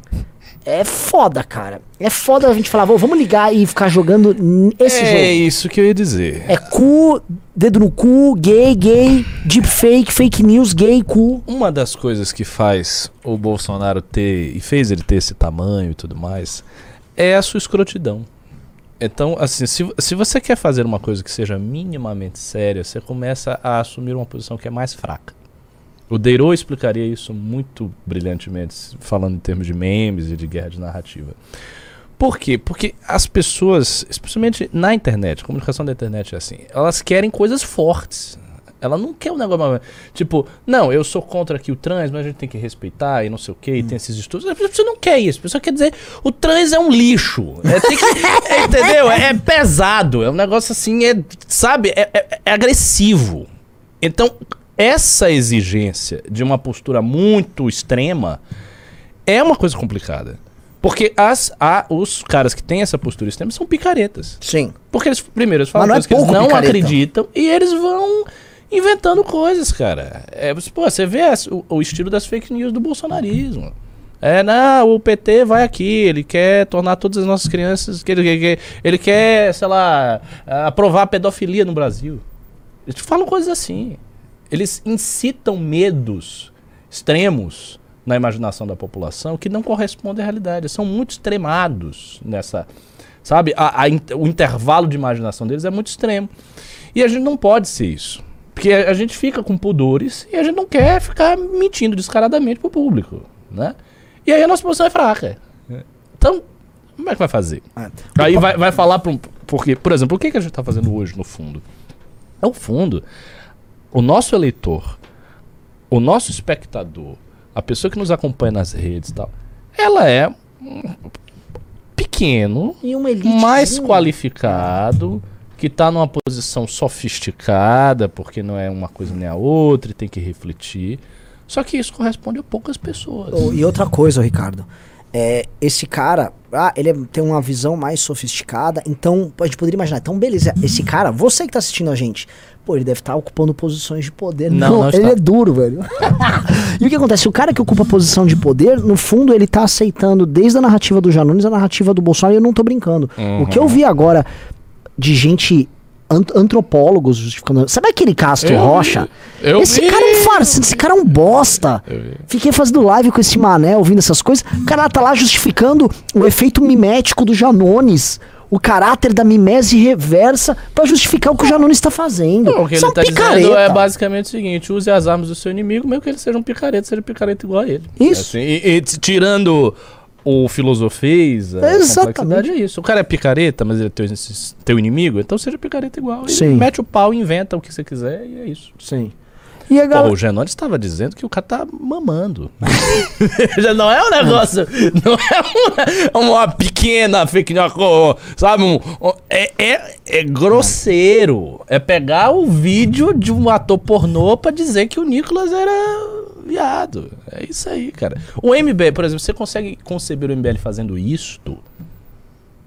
Isto não é concebível pra gente. A gente nunca fez nada disso. Nunca, o MBL nunca fez uma coisa grotesca dessa. E nunca faria. É, Nunca houve o Kim inventando, sei lá, um adversário histórico dele. Talvez dizer o Jean Willis, porque o Jean Willis É. de fato é. Mas um. Sei lá, que o Eduardo Bolsonaro está dando a bunda. Poxa, é, é inimaginável Kim inventar uma porra dessa e ficar falando isso. Mas o petismo está fazendo. E o bolsonarismo faz com o outro lado. Então eles não têm limites. Eles podem inventar qualquer merda aí. E as pessoas vão nessa onda porque elas querem a coisa extrema. Então, realmente, a posição do MBL é difícil. É, para tentar contornar isso, a gente vai ter que ter um projeto muito forte que vai ser crescendo muito paulatinamente. Eu acho que a coisa muito do crescimento interno que nós estamos fazendo é uma coisa que tem que continuar ano após ano para tentar fazer com que, sei lá, esses 300 mil que a gente Sim. tem, 400 mil, entre na estrutura e daí aumente para um milhão o nosso, a nossa bolha, e aumente para um milhão e meio, com muito para 2 milhões e vai aumentando, aumentando, aumentando, para ter um espaço que talvez leve bastante tempo para ser um espaço Eu majoritário. Mas não tem jeito a dar. É. Ou é isso, ou você vai se vender pra putaria. E eu acho que é um trabalho geracional. Porque, de fato, a gente se comunica e a gente fala com uma geração mais nova que a do Bolsonaro. Sim. Isso, isso eu acho que tá Esse é muito. ponto. É ponto. geracional e talvez essa aposta no longo prazo é uma aposta geracional. Ah. É, também acho que precisa sempre ter um horizonte de poder. E eu acho que a ideia de ativismo, é, mais do que militância, que militância pode militar por um projeto de poder. Agora, a ideia de ativismo, ativismo desinteressado, que é a origem nossa, isso eu acho que tá muito morto, porque o brasileiro É. perdeu qualquer. As pessoas estão sem ilusões. Assim, estão querendo assim, me dá meu projeto aí. Lembra? Me dá meu, me dá meu candidato, eu não gosto do outro, vai se fuder o outro aí. Vocês são tudo gay, o outro vocês são tudo nazista. E meio que, né? É, e eu acho que a gente vai, vai. A gente tem que ter um projeto de poder claro, nítido, inteligível. Né? Eu tô muito animado com essa ideia do Danilo Gentili. Assim, falando. Ele veio aqui no escritório e faz. Foi semana passada. Ah, Bom, passa. nossa, eu sou Boca muito burro, mano. mano, eu sou muito burro, Eu velho. já, já tá prevendo que você vai. Vai, vai, vai, vai. Tá aqui, eu dei uma É. bronca na. Você tava junto comigo ou era outra pessoa que fez a live? Que eu mandei a galera tirar foto com ele. Tinha- Não, eu tava com você. Eu, tá- eu lembro. Eu já tava boca de sandália desde aquele. É, é, é. Mas enfim, você tá animado aí com, Inclusive, eu quero falar sobre o Danilo. Opa. ah, Os memeiros pediram pra eu divulgar o canal de cortes do Danilo. Tá crescendo, já tá com 7 mil inscritos. Uau. Eu até 7 no- mil Uau. inscritos? Um dia. Ca- Um dia. É que eu perdi o mouse aqui, mas É, eu acho tá aí que nos esse, comentários. esse canal aí vai dar uns 3 milhões. Cadê? Achei. Achei. Caralho! Não, E a gente vai chegar muita lá gente. Tá bombando, hein? Então, acho que a gente vai ter que ter isso, vai ter que ser uma força contra-hegemônica e ficar batendo nas, 10K. nas teclas todas que o Bolsonaro bate, só que de um jeito melhor. E aguardar ele enfraquecer, cara. Assim. Porque também tem uma coisa que é, é um pouco vantajosa pra gente. O Bolsonaro tem muitos problemas, hein? Se, se o governo PT não for um desastre total, o PT vai ter condições de persegui-lo bastante. Então ele vai ter Você não problemas. acha que esse seria o, o, o, o game? De, de acontecer isso? Eu acho, eu acho que o game, Talvez. assim, o Bolsonaro, se ele começar a encher muito o saco, É isso. Eu faria isso se eu estivesse no governo do outro lado. e ele, e ele, e assim, olhando a composição, eu fiquei eh, com o Renato vendo a composição da Câmara e do Senado. Realmente, o Bolsonaro tá muito forte no Senado. Bem, E se ele continuar ah, popular na base dele, eu acho que esses senadores com certeza. não vão conseguir se desvincular. Eu nem Mas- vou querer. Mas na Câmara não é assim. Porque na Câmara, se você olhar, assim, do 100, o PL elegeu 101. Do 101, 50 e poucos é Bolsonaro. Uhum. Conta 3 do Novo, conta mais uns 10 do Republicanos. Uns caras perdidos, beleza. O Bolsonaro tem uma base ali dele, 80. a meu ver, nem 80. Uhum. Mas assim, um base mais extensiva, fazer uma interpretação extensiva, uns 80. Não, só a esquerda organizada já é maior do que isso. tudo. Exato. Então ele não vai ter muito como se proteger Uhum. lá na Câmara se houver uma avalanche querendo pegar o governo dele. É, como eu, eu acho que no, a- no começo a tendência é apaziguar, porque eu acho que a tese do Lula é pacifica essa merda que eu já vou ter muito problema pra resolver. Também acho. É, eu acho que eles vão tentar anistiar o Bolsonaro. Possível. Se o negócio pega fogo, eles vão pra cima do Bolsonaro e acho que aí eles vão pra cima com o Supremo e todo Uhum, mundo uhum, pra fuzilar e pra cala sua boca. uhum, uhum. E eu não duvido, aí agora fazendo uma, uma leitura perigosa, eu não duvido também que nesse cenário aí o Supremo e todo mundo vá pra cima de todo mundo que queira causar. Eu acho, eu acho possível. A gente. ah, e sim, é, isso é um dos temores que eu tenho, um dos grandes temores que eu tenho, e motivo pelo qual eu falava há um- bastante tempo atrás que um governo petista poderia ser mais perigoso para o MBL do que o próprio governo Bolsonaro. Porque eu vi, eu vi o que é fazer oposição ao governo Bolsonaro. Durante todo o tempo o MBL praticamente fez isso. Vi as tentativas do Bolsonaro de destruir o movimento e vi que essas tentativas não prosperaram. Só que eu não vi o que é um PT com s- 47% dos votos chegando no governo fazer a mesma coisa. O que eu vi foi a Dilma reagindo num contexto de gigantesca pressão, com popularidade lá embaixo, com as instituições cindidas e tudo mais. A posição do Lula agora é uma posição muito mais forte do que a que a Dilma tinha. Então, nós não existimos enquanto oposição a um PT fortalecido. Nós existimos enquanto oposição a um PT enfraquecido, em frangalhos e caindo. É diferente. Então, a gente precisa ver o que, que vai acontecer. Isso pode ocorrer. Eles podem simplesmente tentar decepar a cabeça da direita toda e parar com essa merda aí.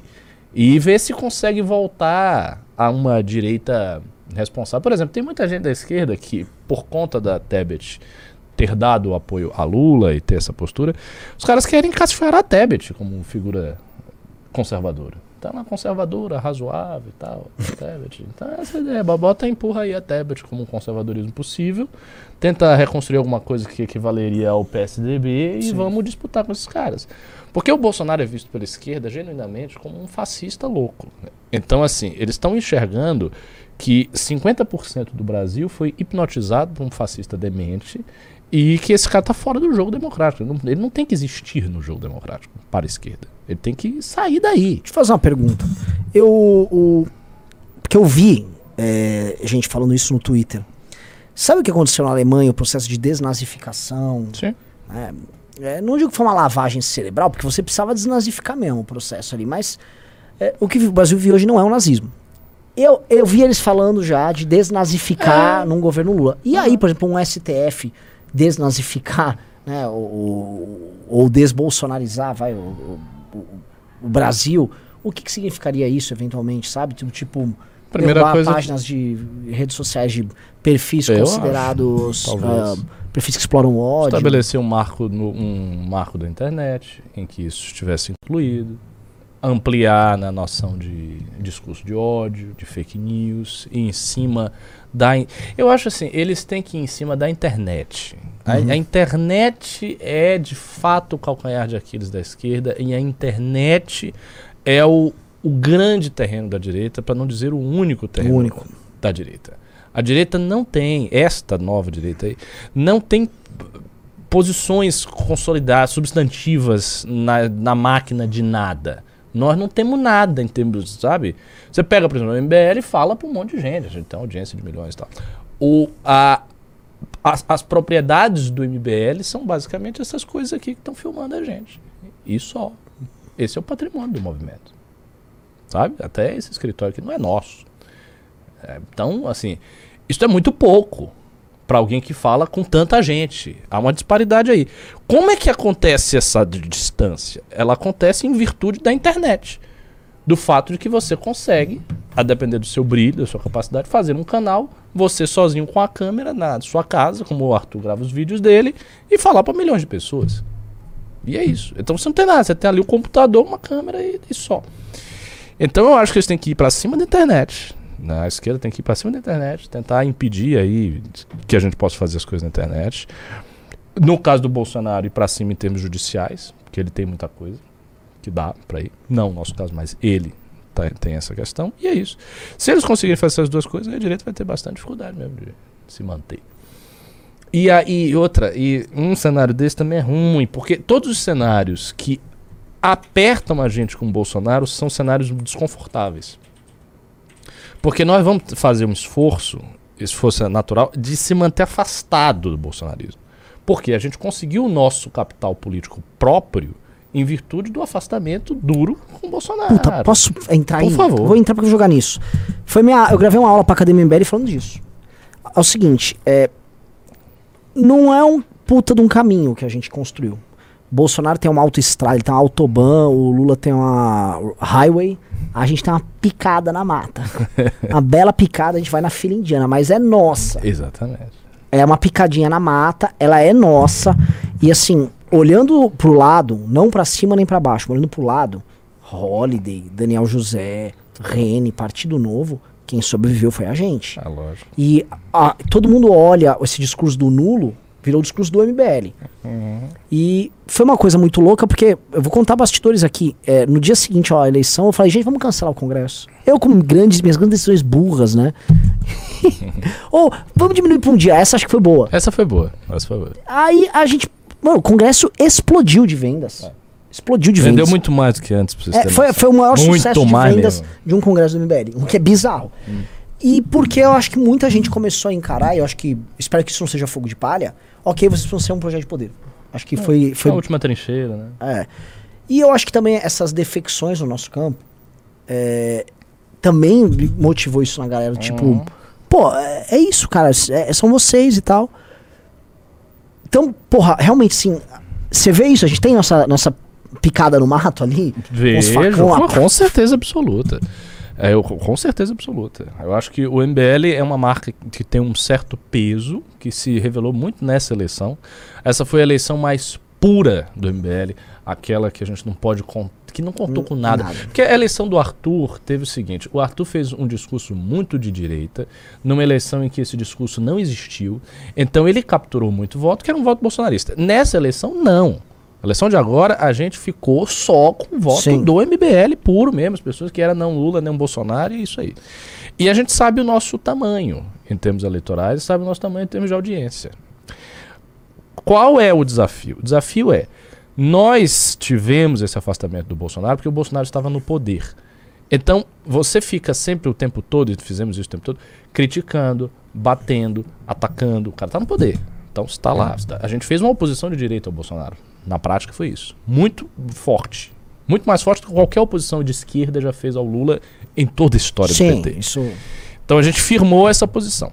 Quando o cara sai, aí a tarefa é: vamos se opor ao Lula. Então você não tem mais o Bolsonaro para se opor. E aí o que pode acontecer? O que pode acontecer é você ser espremido no mesmo campo do Bolsonaro. Porque se o PT vem numa iniciativa de atacar a direita toda, é fatal que sejam as mesmas pautas que vão ser levantadas. Tipo, o Kim vai estar falando de liberdade de expressão na internet e, sei lá, um, você tá um bolsonarista muito idiota. O Eduardo Bolsonaro, a, a Carla Zambelli, vai estar falando de liberdade de expressão na internet também. Vai estar levantando as mesmas coisas. Então vai- aí vai começar a haver também, por parte do público, uma certa. um- uma zona cinzenta, sabe? Onde as coisas não ficam bem definidas. E, lógico, isso de- do início vai ficar muito definido, que é o início. Tô falando com o tempo. Com o tempo as pessoas podem começar a, não per- a, a- a- esquecer a distinção, a ver tudo mais ou menos como a mesma coisa. E isso é perigoso pra gente. Porque aí a gente pode ser novamente ser fagocitado. O cara vai tentar engolir o MBL de novo. Ou seja, todos os cenários para o MBL são muito difíceis. É essa a realidade. A gente não, a gente não tá numa posição confortável, a gente- mas tem que manter a nossa linha aí, esperar que o bolsonarismo enfraqueça. Ah, eu vejo o nosso horizonte de poder grande somente dado pelo enfraquecimento do Bolsonaro. Enquanto o Bolsonaro for uma figura forte, que tiver essa aura que eu estava mencionando, a gente não vai crescer muito. Essa é a real. Ele tem que diminuir para o MBL crescer. Só condição assim lógica. O Bolsonaro precisa diminuir para o MBL crescer. Por quê? Porque não há um eleitorado gigante e infinito que a gente possa buscar. O nosso eleitorado potencial grande está Sim. com o Bolsonaro. São essas pessoas, de verde e amarelo e tal, são essas pessoas, cara. Pode até não ser o bolsonarista radicalizado, mas é o grande eleitorado que hoje vota no Bolsonaro. O Bol- Bolsonaro teve mais de 40% do eleitor. Isso não é todo mundo radical. É o seguinte, todo mundo que não quer PT, todo mundo que é antipetista, todo mundo que não gosta do Lula, todo mundo que se identifica de alguma maneira como direita, tá com o Bolsonaro. Bom, todo mundo. Quase todo mundo. Com exceção pequenininha das pessoas da nossa corrente mesmo.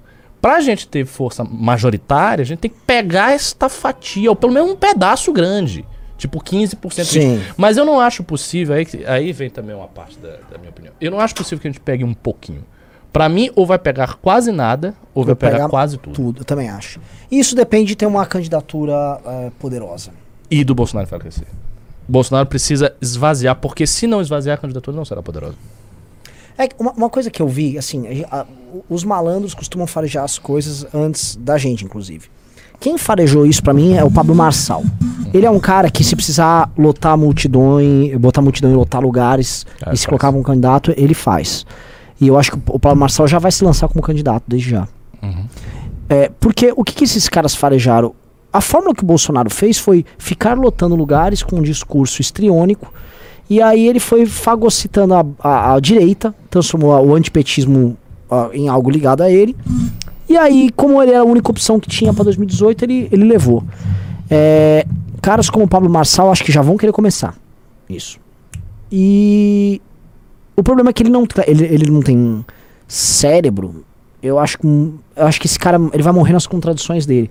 Porque ele tá querendo pegar um universo que tem um. um- tem regras internas, tem uma- mecanismos internos ideológicos. E eu acho que o Pablo ele, ele sofre um pouco nisso, porque Tem esse ponto aí que você levanta. ele não vai. Ele vai ser bem contraditório ali.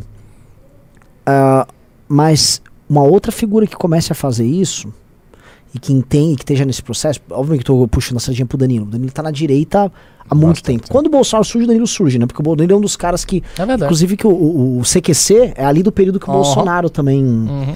ser- surgiram junto ali como, como influenciadores. Pode ser que ele consiga, né? mas é, teria que surgir um movimento nisso. E aí a gente tem que estudar é, movimentos que conseguiram esse crescimento. Porque, de novo, você teve. Eu acho que a essa direita nacionalista, a direita populista, não é um fenômeno que veio e vai passar. Também não. Então, acho. eu acho que esse vai negócio vai- permanecer. é permanente, acho que é um problema já civilizacional de conflito com essa outra esquerda tal, Uhum. e meio que não vai parar. Uhum. E meio que assim, se esse é o, esse é o novo bloco ideológico, os eleitores podem, se identificando com esse bloco ideológico, testar coisas diferentes no cardápio. Podem, mas Bolsonaro mudaria. Ele iria pra esse público, se ele visse. Porque ele, ele não é preso João, a nada. Não, mas eu acho que ele já tá nisso. Acho É, que ele já, é ele ele já é vai. disso. Mas, mas ele pode ir de uma maneira mais acentuada. Porque, por exemplo, de qualquer maneira, ele ainda tem o Guedes e tal. Sim. Ainda tem, ele- ele- o Bolsonaro ainda conserva algumas coisas daquele liberalismo mesiano. Ele tem, ele tra, o governo dele traz elementos disso. Mesmo que muito mitigados, porque eles são incompetentes, não conseguem fazer as coisas, mas traz isso. A própria política de preço da Petrobras é um exemplo disso. Então ele mantém ainda isso. Ele pode se livrar disso. Ele não precisa desse elemento. Ele é muito maior do que esses elementos. E ele pode se adaptar de acordo com como vai o vento. O negócio é o seguinte: a figura individual dele tem que ser esvaziada. Seja porque ele está sendo perseguido pelo PT, seja porque ele saiu do poder, ficou muito tempo, as pessoas querem se livrar dele porque é um líder, enfim, filho da puta que bota uma corrente de ferro em todo mundo. De alguma maneira, ele, Bolsonaro, precisa ser esvaziado. Para que surja uma alternativa, essa é a minha leitura, para que surja uma alternativa majoritária não bolsonarista, o próprio Bolsonaro precisa ser esvaziado. E isto não aconteceu com o governo de merda que ele legou. Então precisará ocorrer outra coisa para que isso aconteça. Ô, deixa eu pedir um negócio. Ô, Couto, é que tá muito bom o programa. A gente nem leu Pimba. E é o seguinte. ah, Não vamos ler. A galera.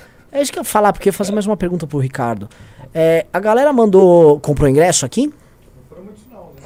Cinco só? Ah, então eu nem vou ler Pimba. Se não, se não tiver no mínimo mais umas 10 compras de ingresso, a gente tá fazendo preço especial, gente. Vocês estão economizando aí quase 30 reais. É. Não, estamos uns 30 reais aqui na compra. Comprem pelo Pix. Eu vou começar, eu vou ler Pimba. Pimbas, lembrando, acima de 20 reais, mediante vocês mandarem o Pix aí, tá? Mas tá rodando aqui, não tá aparecendo mais o Pix, tá? tá- Ah, aqui, né? Suporte arroba MBL, mande o Pix pra lá com Qual os é o seus. valor? 197 reais. Tá. Mande com seu é, nome. Não, nome já tem, Nome, e-mail telefone. Nome, É, e-mail, nome, telefone e a gente manda pra vocês o ingresso. Inclusive, Tá. quem tá falando aí que talvez não recebeu o ingresso, checa seu e-mail, qualquer coisa, entre em contato com o Ian. E o Renato que mandou um pix aí falando que não recebeu ainda, você só mandou seu telefone, manda seu e-mail aí, cara. É Agora, aí. agora, com tudo isso que a gente está dizendo, eu ainda acho a, a maior vantagem em Hum. termos assim estruturais do movimento é ser um movimento. E Isso, isso realmente é uma coisa que pesa muito pro Bolsonaro. Até, até em termos de continuidade. O, o Bolsonaro, primeiro, tem, é, o Bolsonaro é um cara velho, né? Ele não é jovem. Ele não é tão velho quanto o Lula, mas ele é velho. Ele tem quantos anos? 70 já? Sim. Não, é mais de 70. Mais de 70. Então, assim, ele é velho. E claramente os filhos dele não têm o carisma que ele tem. Eu ia fazer uma pausa Não disso. tem. O Eduardo é um imbecil, cara. Ele tá na Argentina. E ele não tem graça. É, ele, ele só quer ser é bajulado. cara, cara, o Bolsonaro, de verdade, se você assiste um programa dele, já viu o programa? Ele é legal. Tá, ele é Sim. escroto.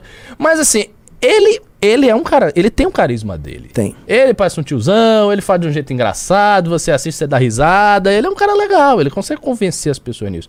O Eduardo não é. Não. Carluxo nem se fala. Não. Não, o Flávio, Flávio- Carlos. É, é. Pelo amor de Deus.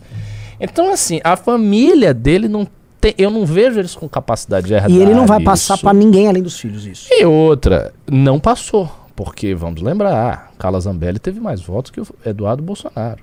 Bem mais voto. E Isso, para uma corrente política profundamente identificada com o nome Bolsonaro, que o cara defende a família, que todo mundo vê que a família é o centro da porra toda, isso é uma grande derrota.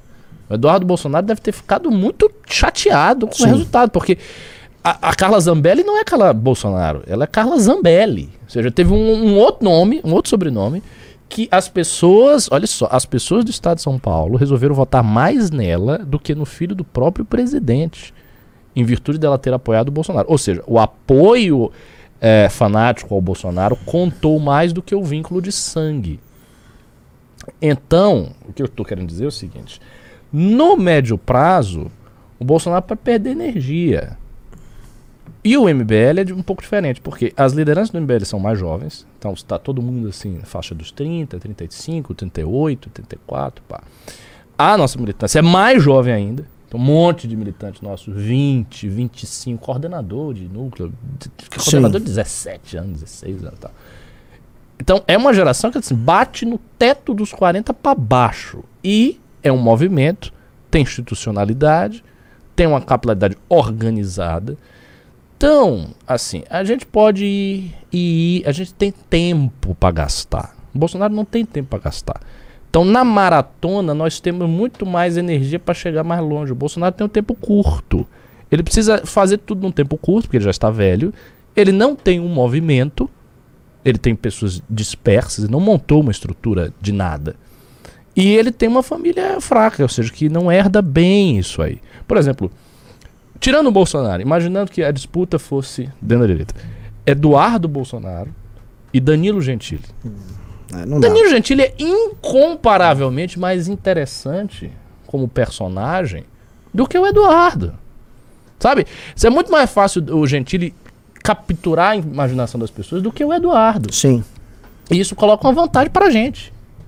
Grande. Vamos ler Pix? Bora. Ah, é, entrou, não, compras jogaram. Não, Dois. só dois, vende- vendemos sete aqui. Porra, gente. Fala, Então vamos lá. Assim, então eu vou só ler os pimbas acima de 50 reais, por enquanto. Se entrar 10, eu leio pimbas acima, ah, pimbas ah, acima de 30.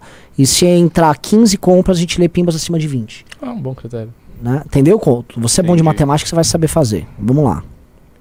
Bom. O pessoal tá falando do Nicolas como herdeiro. aqui. É mais fácil o Nicolas ser herdeiro do que o Eduardo. É. José Eduardo Prado Neto, 20 euros. Renan, te inscrevi no Instagram pra eh, me escrever no WhatsApp. Tem uma boa ideia pra política no Brasil. Você viu a mensagem no Instagram, mas não respondeu. Ah, manda de novo uma mensagem no meu zap ou no meu Instagram que eu te mando o contato do Ian. O Ian, o Ian, cara, assim, eu tô sem cabeça pra discutir ideias hoje. Só no congresso do MBL. Cortes, educação financeira 54,90. Agora que o MBL largou o liber bo- liberal bobismo, podiam fazer um debate de novo com, com um desenvolvimentista foda como Paulo Gala Ah, um liberal o foda É, como foi, Marcos foi, foi legal aquele debate. Ou Agora, pelo menos chamar pro livro amarelo. agora vamos lá. Só, só uma observação sobre isso. Nunca se esqueça, eu dei uma aula na academia sobre isso. A idiotice que prevalece nos influenciadores da direita não decorre deles terem assumido o liberalismo ou de terem assumido qualquer tipo de corrente filosófica ou de ideias. Decorre deles serem superficiais. Então, assim, você pode tranquilamente, se essa galera toda aí. Ah, agora nós somos todos nacionalistas, eles vão continuar falando merda. Porque eles não estudam o assunto. E a, a, verra- a realidade é que a internet privilegia isso. Você não precisa saber de nada. O, o, o que ocorre é o seguinte: os influenciadores, eles são muito bons em marketing, que é diferente de ser bom no assunto. São coisas diferentes. Muito bom. Não é, não é? É É verdade. diferente. pô. É... Olim Correia, 50 reais. Danilo Gentili, presidente, e Luciano Huck de vice. Se rolar, será que formaria uma chapa forte? Jamais. Primeiro que isso jamais aconteceria. Sim. Delcio, 54,90. Ricardo, o pensamento de Foucault tem influência na formação da cultura woke? Destruir obras de arte são um contra-ataque legítimo dos que são oprimidos pelas instituições? Abraço. É Claro que não, aquilo ali foi uma grande palhaçada. Mas eu fiquei sabendo que eles não destruíram, porque tinha uma, uma um vidro. é. Agora, é, sobre o Hulk que falou, gente, acho que o projeto dessa turma do Hulk, eu acho que esse morreu. É. Esse porque não é que ele morreu, ele morreu enquanto um projeto autônomo. Eles estão vão ter que tentando se- enfiar no Lula. É, eles vão ter que se Essa enfiar no é- PT. Deixa eu achar aqui mais um acima de 50. Ó, entrou Ah, o João então Berdu. É, o João Berdu, 50 reais. Cara, o João. Berdu, posso te falar? Puta líder do MBL. Puta coordenador do MBL. Fez dois eventos muito bons em Maringá. Cara muito simpático. O- ele foi do novo. Não se seduz mais pra É aquela esse cara porcaria. da foto aí ou é uma imagem ilustrativa? É. É ele da foto. É um, vo- é um vovô careca de olho claro. Carequinho. O MBL Maringá e Londrina fretaram um ônibus para facilitar a participação dos paranaenses no sétimo congresso MBL. Ficará 217 reais e de volta. Informações do Instagram MBL Maringá e Londrina. Maravilhoso. Magnífico. Esse cara é um semideus. Inclusive, pessoas que não são de do Paraná e Santa Catarina, entrem em contato com o Ian no Instagram se vocês querem vir pra cá, porque tem um super desconto aí do da empresa de ônibus Rosa. Você vai pagar quase nada. Fala com lá no Instagram, Garcês Ian. E deixa eu ir pros Pix. A Thaís mandou um puta Pix aqui, Renan, mas eu não vou falar o sobrenome porque ela não disse que pode falar. Hum. De mil reais. Uou! Que? O quê? Caralho! Que? Exato. Nossa! Sei lá se é ingresso, se é só isso, mas ela mandou um super pix aí. E não falou nada? Não, ela mandou uma mensagem, só que ela não disse se podia falar o nome dela. Não, não nem É, fale. de... Enfim. Ah, pix de 50 reais. Não, não, não. Acabaram os pix de 50 reais, acabaram os Ela pix de mandou 50 mensagem eu- e ela perguntou o que, essa moça? Não, ela só falou que não... não Pra não ela falar o nome. Eu acho que provavelmente é ingresso. Pá, Tá, deve ter comprado um- um- uma batelada de ingressos, foi Caralho. isso? Provavelmente. obrigado. Pô, muito obrigado. Você é uma semideusa. Uhum. É, a- co- entrou mais ingressos ou não? Não. Então parou em 7. Sete. Não, agora já tá em 12, né? Tá, ah, ela comprou. tudo? É, tá, entendi. Então vamos ler os pinks de 30. o- o- os pimbas e pics de 30 pra cima, então, em respeito a ela. Tá. Vamos ver aqui, vamos ver aqui. Vamos ver aqui. Eduardo, ela pagou ingresso pra mim. Eu vi que mandaram. Eu vi que tem pessoas que mandaram aí falando de ingresso. Se tá com algum problema no ingresso, chama o Ian no Instagram, ele vai resolver pra você. Acima de 30, Isso. acho que já foram, hein? Você leu tudo acima de 30? Sério? Você leu acima de é, 50. é que acima. Abaixo de 50 é de 20. Não tem intervalo? Não dá pra mandar Não. 30? Não tem. Bom, tá acabou? É isso? Sigam o Danilo, Cortes do Danilo, tá aí empinado nos comentários. Tá batendo já. Deixa eu ver aqui. Ó, 8,5, hein? Caralho! Dá pra bater 10k hoje. Meu Deus do céu, cara. Olha lá, olha lá, ó. E assim, esse é o canal oficial de cortes do Danilo Gentili. Muito bom. Muito Pô, bom. galera, segue lá, Eu segue lá ouvi o, falar, o é link que tá aí assim, nos comentários. Eu não tenho acesso, eu ouvi falar isso na imprensa, eu não tenho acesso de a, eu não sei, tenho acesso direto ao Danilo Gentili e tal.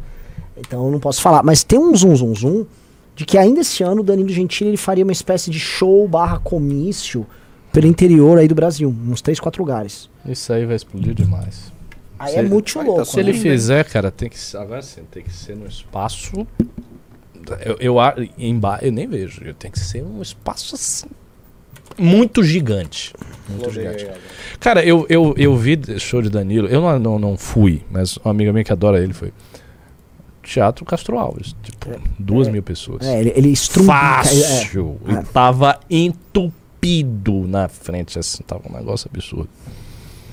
Então, se ele fizer isso ainda com um mote de campanha, é assim, Sim. é pra, é pra lugar de 3, 4 mil pessoas. sim. Se for pequeno, se for menor, não vai, não vai ser. Ó, mais, Sim. um, um ingresso aqui. Ele é o, o em humorista 13, mais mais dois do dá pra ler os de 20. Depois hoje- do Whindersson, talvez. É, com o Whindersson mais internet, mas ele tem a TV, né, cara? É um canhão que a TV dá.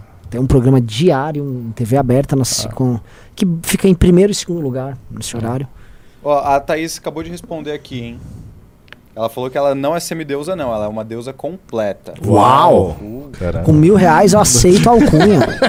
E ela falou, ela explicou o que, que é. É um ingresso pra ela e quatro pra doar. Uau! Nossa, Não, essa, não. essa, essa mulher realmente é uma Não, bora deusa. doar pra galera da live aí que pediu. Meu Deus. Não, não, tem, tem outras pessoas que querem.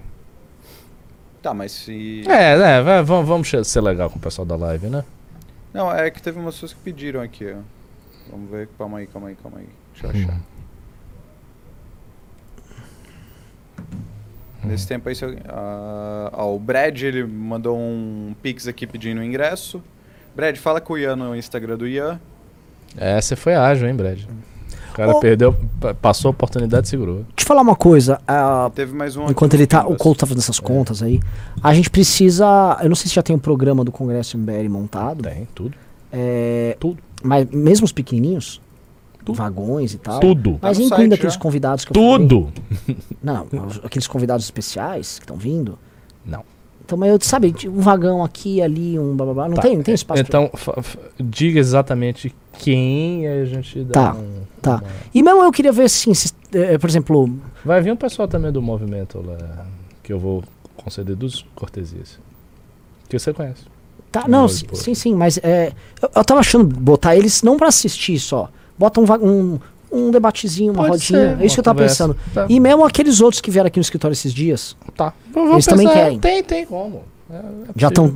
Ali no, no vagão de Alexandria, a gente consegue empurrar uma, um, um- abrir um pedaço de hora. Porque eu tô sentindo que esse congresso, assim. O Ian que é, é o Ian que está querendo apresentar uma tese sobre o Brasil, que ele está refletindo, em meia hora. Aí pode ser estendido para uma hora. É o da família real ou não? É. Eu conheço, conheço. Achei interessante, cara. É, pois é, ele tá com esse, com esse negócio. Eu falei pra ele, cara, você tem que escrever sobre isso, eu te ajudo e tal, porque ele gosta muito do tema, né? Esse- Uhum. a pessoa, talvez de todos os nossos quadros seja a pessoa mais interessada em história do Brasil. Uhum. Sim. O, o Ian, assim, a gente precisa explorar mais o Ian. Ah, gente, acabou o programa? Bom, Eu tô aqui não no tá limbo, entrando. né? Tem, tem um pimba aqui pra ler, mas se não entrarem dois ingressos aí, a gente acaba. Ó, o Matheus Costas, 35 reais. Renan, ontem você falou que o Leite foi o melhor governador do Rio Grande do Sul no programa do André Marinho. Quais os motivos? Porque ele foi o Nossa, cara que é pegou muito o difícil, Estado né? na pior situação fiscal possível. E quando eu digo pior, é funcionários sem receber há muito tempo, ah, com um problema de conta, de caixa. Por exemplo, o, exemplo que eu quero dar: a Prefeitura de Porto Alegre tinha mais dinheiro em caixa do que o governo do Estado do, do Rio Grande do Sul. Nossa. Era nesse nível.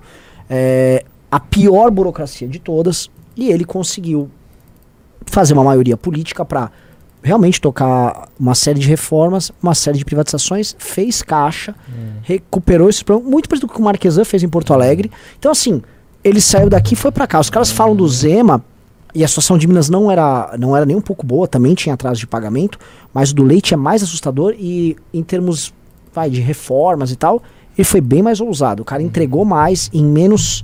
é, co- com uma situação política que é mais complicada. Por exemplo, assembleias legislativas costumam ser fáceis. A do Rio Grande do Sul não é. O Rio Grande do Sul é insuportável. O cara, cara fez um bom governo. Acho que é, é inegável. É, e E era popular e vai perder. e essa que é a parada dessas eleições. Ser um bom governante hoje é completamente foda-se. Porque tinha aquele lance. Não, o brasileiro quer saber. É resultado no fim do dia. Não quer saber de resultado nenhum no fim do dia. O brasileiro quer saber de historinha. É, Bom, galera, maravilhoso o programa. muito bom mesmo. É, Só ó, o Hum. José Demelo, que tava falando desde o começo do programa com o amigo dele, que é um ingresso, fala com o Ian. E os outros dois deixa pra lista do Ian, porque ele também tem um monte de lista de gente que quer ir e já falou com ele. É isso. Maravilhoso. Galera, foi muito bom o programa. Segunda-feira estaremos de volta. Precisamos fazer mais programas básicos. Assim, a gente tá botando muito o Arthur aqui. Eu adoro Arthur.